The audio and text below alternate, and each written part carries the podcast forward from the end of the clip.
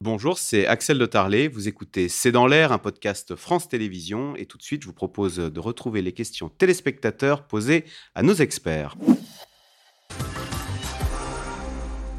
Alors, Isabelle, dans le territoire de Belfort, Michael Zemmour, cette réforme est-elle nécessaire et utile ou relève-t-elle de l'idéologie difficile de se faire une idée précise? C'est vrai que euh, Emmanuel Macron a, martelé ce principe, il l'a rappelé lors de ses vœux du 31 décembre, c'est par le travail et l'engagement que nous relèverons les, nombreux défis qui nous attendent. Une façon de dire, la réforme des retraites, il en va de, euh, l'avenir de notre modèle. Il n'y a aucun doute là-dessus. Il n'y a pas une nécessité à faire une réforme dans ce calendrier-là et il n'y a pas une nécessité à faire cette réforme-là. C'est-à-dire que le gouvernement a des motivations qui sont un peu extérieures au système de retraite, plutôt l'équilibre des comptes budgétaires par rapport à des baisses d'impôts, et plutôt le travailler plus pour produire plus. Du côté du système de retraite en lui-même, le système est globalement stable, il y a un déficit dans les 15 prochaines années. Si on veut s'occuper de ce déficit, on peut à la fois se donner un calendrier différent, mais surtout, on peut répartir les efforts différemment. La spécificité de la réforme là, c'est qu'en fait, le gouvernement table sur une réforme suivante pour passer à 65 ans, mais il va concentrer. Ah, pour vous, il a déjà préparé, il a en tête la suivante à 65 le, le président de la République l'avait dit en fait, quand vous regardez les trajectoires budgétaires, il voulait absolument faire les économies jusqu'à 2030 et pour après, il était prêt à discuter. Et donc, il va concentrer tous les efforts budgétaires sur les personnes nées entre 61 et 68. En gros, les gagnants et les perdants, la réponse elle est simple. Les perdants, la, première ligne de la réforme, c'est les personnes nées entre 61 et 68. Évidemment, les autres derrière suivent, mais pour les autres derrière, il y a le pari qu'il y aura une réforme suivante. Et donc, concentrer 17 milliards, 18 milliards d'économies sur finalement assez peu de personnes, hein, 3-4 millions de personnes qui vont prendre leur retraite dans les années suivantes, ça, c'est clairement un choix politique. On pourrait répartir les efforts très différemment. Alors, un choix politique. Alors, je rajoute à ce qui a été dit que il y a des clauses de revoyure prévues. On le sait très bien à droite, si la droite arrive au pouvoir, on sait très bien partout, qu'en gros, l'équilibre, c'est dans les années qui viennent, mais qu'à partir de 2030, il va falloir faire autre chose. Là où ça n'est pas que de l'idéologie, ou même pas de l'idéologie, c'est qu'il y a eu une confusion au début. Quand Emmanuel Macron disait Je me suis engagé à pas augmenter les impôts, mais il faut bien financer la réforme écologique, il faut bien financer un certain nombre de choses, le grand âge et tout. Donc les gens se sont dit Mais c'est quand même bizarre, on augmente euh, la durée, l'âge légal, c'est-à-dire qu'on fait payer, on recule l'âge de la retraite pour pouvoir faire d'autres choses que les retraites. Ça a été clarifié, ou ça a tenté d'être clarifié hier. C'est-à-dire qu'Elisabeth Borne a bien dit que, en gros, ce qui était l'argent euh, qu'on aurait irait aux retraites. Et Bruno Le Maire a quand même dit que, en gros, ce que vous disiez tout à l'heure, que l'allongement de la durée de travail, ça fait des cotisations, ça fait rentrer de l'argent, et il a même évoqué 1% du PIB, en disant, en gros, ce travail qui s'allonge, ça nous permettra effectivement d'avoir plus d'argent et de financer un certain nombre. Alors, l'idéologie, elle est dans le on n'augmentera pas les impôts. Enfin, c'est un choix. C'est un choix politique, mais c'est vrai que ce n'est pas simplement pour empoisonner les gens. Parce que certains ont dit, il y a qu'à. Alors, il paraît que le chiffre est, galvaudé, mais il y avait qu'à augmenter les cotisations de 2 ou 3 euros par mois. et on aurait. Alors, euh, il paraît que c'est plus 10 à 20, 30 euros. Hein. Oui, oui alors, je peux vous dire, le chiffre c'était 4,50 euros par mois tous les ans pendant 5 ans. Ce qui revient en gros, parce que le gouvernement cherchait l'équilibre pour 2027. C'était la, première date qui avait été fixée. Donc le rapport du corps nous dit, pour l'équilibre en 2027, c'est 0,8 points de cotisation. 0,8 points de cotisation au niveau du SMIC, c'est de l'ordre de 14 euros par mois en 2027. Donc on, on monte progressivement. Et c'est juste pour dire que c'est pas rien, 14 euros par mois quand on est au SMIC, hein, loin de là. Mais simplement, il n'y a pas qu'une seule solution. Il n'y a pas que la possibilité de décaler l'âge. On peut faire un cocktail, on peut discuter d'autres sources de financement. Et donc, là où il y a un choix politique, c'est d'avoir recours uniquement à l'âge parce qu'on a exclu d'autres solutions. Mmh. Euh, s'appuyer sur les retraités ou s'appuyer sur les cotisations. Gérard, un, dernier mot juste quand même, parce que le gouvernement dit souvent on ne veut pas augmenter les impôts. Mais il s'est mis lui-même dans une difficulté, c'est qu'il a commencé par les baisser. Il s'est créé un déficit. Ça, c'est un petit peu un autre euh, débat que les retraites, mais je veux bien qu'on y aille sur les impôts. Ah non, parce que c'est quand vous lisez le projet de loi de finances euh, ou quand vous lisez les documents transmis à la Commission européenne, c'est écrit comme ça. On a baissé les impôts. Et donc on se crée un déficit, mais ne vous inquiétez pas, pour équilibrer, on va ah. faire la réforme des retraites.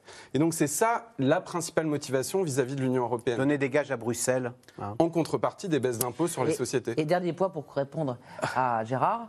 Euh, alors, c'est pas Gérard, c'était l'auditeur. Oui, voilà, c'est la non, non, juste, c'est vrai, on l'a dit très vite tout à l'heure, c'est que le quoi qu'il en coûte a tellement pesé sur les esprits, c'est-à-dire en gros, on on va pas commencer à s'empoisonner pour 15 milliards ou pour 20 milliards, que là, quand on dit c'est 17, voire 30, c'est vrai que certaines personnes peuvent se dire, mais il y a deux poids, deux mesures parce que l'argent magique, il a coulé par centaines de milliards euh, pendant le Covid. Sauf que... Oui.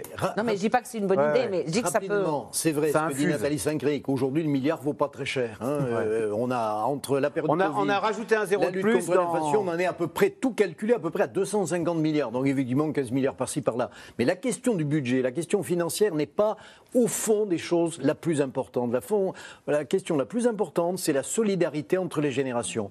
Le jour où les jeunes générations ne pourront plus, parce que le rapport entre actifs et, retraités sera trop lourd pour les actifs, ou lorsque les jeunes générations ne voudront plus payer, eh bien, on glissera vers la retraite par capitalisation, comme on le voit aux États-Unis, en Grande-Bretagne. Et là, on va voir très mal, parce que c'est tout notre modèle qui est coûteux, mais qui est très généreux et surtout très solidaire. Cet élément n'a pas été bien mis en avant et il nous pend au nez si nous ne travaillons pas suffisamment cette solidarité entre les générations.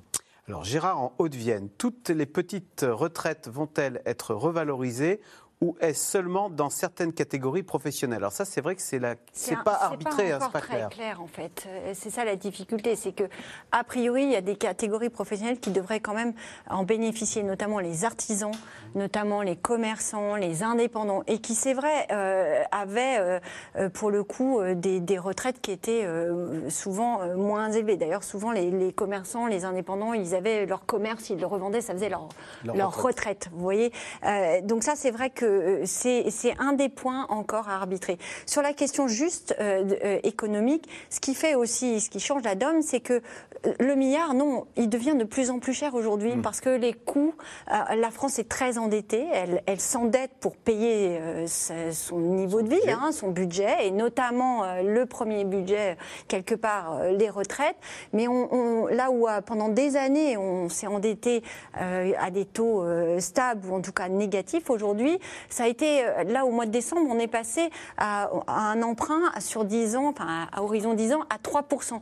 Et là, effectivement, votre charge de la dette, elle n'est pas tout à fait la même. Et c'est aussi ça qui a poussé à dire, euh, à, pousser le gouvernement à dire, il faut quand même qu'on fasse quelque chose. Et c'est aussi ça, d'ailleurs, euh, les, histoires de taux et de capitalisation, c'est très compliqué, mais c'est ce qui fait qu'aujourd'hui, aux États-Unis, parmi tous ceux qui démissionnent, on entend beaucoup parler de la grande démission, vous avez beaucoup de retraités qui se disent, oulala, s'il y a un krach boursier, ou si parce qu'aux États-Unis, les retraites.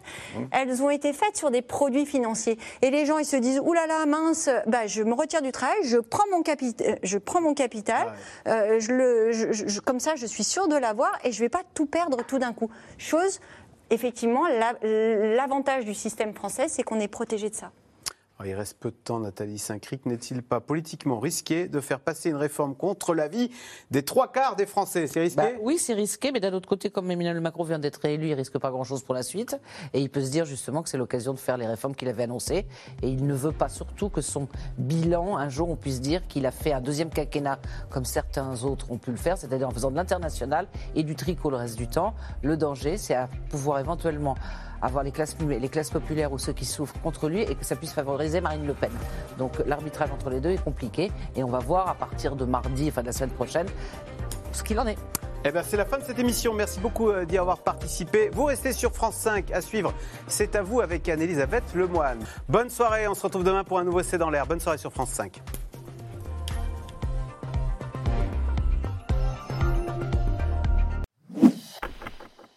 Merci d'avoir écouté C'est dans l'air. Comme vous le savez, vous pouvez désormais écouter l'intégrale, mais aussi l'invité ou vos questions à nos experts. Tous ces podcasts sont disponibles gratuitement sur toutes les plateformes de streaming audio. Et pour le replay vidéo, c'est sur France.tv, bien évidemment. À bientôt.